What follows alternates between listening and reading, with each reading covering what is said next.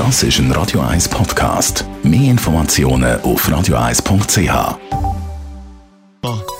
Der Konsumententipp auf Radio 1 präsentiert von comparis.ch, einem führenden Schweizer Internetvergleichsdienst. comparis.ch was sagt der Technikexperte Jean-Claude Frick von Comparis zu der Schweizer Tracing-App? Das, was man im Vorfeld gross diskutiert hat, ist natürlich der Datenschutz. Ist ja grundsätzlich bei vielen Apps ein heikles Thema. Es ist tatsächlich heikel und es ist so heikel, dass sich die Schweiz wirklich einerseits hat Zeit gelassen, bis die App bei uns auch zum Abladen bereitsteht. Und vor allem aber ist das Konzept so gut, dass das Konzept, das der Datenschutz wirklich schützt, wo wir haben erfunden, sozusagen das ETH und EBFL zusammen, das Konzept ist ja letztendlich von Apple und von Google übernommen worden. Also man kann sagen, die sind so sicher gewesen, dass die Schweiz wirklich gut zu den Daten schaut, dass sie das Konzept haben übernommen. Darum, aus Datenschutzgründen muss man sich keine Sorgen machen. Da gibt es ganz andere Apps, die viel mehr Daten abzügeln. Die Swiss Covid App macht das definitiv nicht. Darum kann man auch, wenn man Angst vor dem Datenschutz hat, die App installieren. Auf was muss man schauen beim Abladen? Also man kann die App einfach abladen im App Store und im Google Play Store, je nachdem, ob man ein iPhone hat oder ein Android-Smartphone.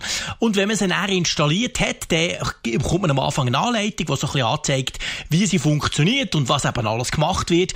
Und dann muss man Bluetooth aktivieren und man muss natürlich zulassen, dass die App im Hintergrund läuft. Das wird dem alles ganz einfach erklärt und man muss einfach noch OK klicken, quasi die Auswahl bestätigen. Von dem Moment an läuft die App im Hintergrund. Man bekommt eigentlich überhaupt nichts mit.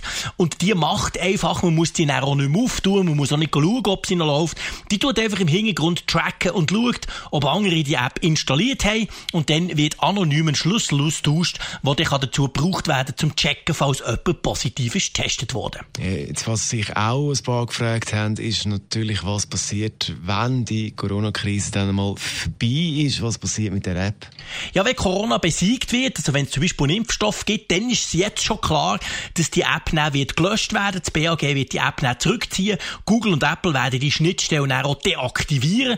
Das heisst, die Funktionen, die jetzt in unserem Betriebssystem von den Smartphones eingebaut sind, die werden auch wieder zurückgezogen, weil die sind spezifisch nur für den Kampf gegen Corona. Der Jean-Claude Frick ist das von Comparis zu der Swiss Covid App. Everybody get up.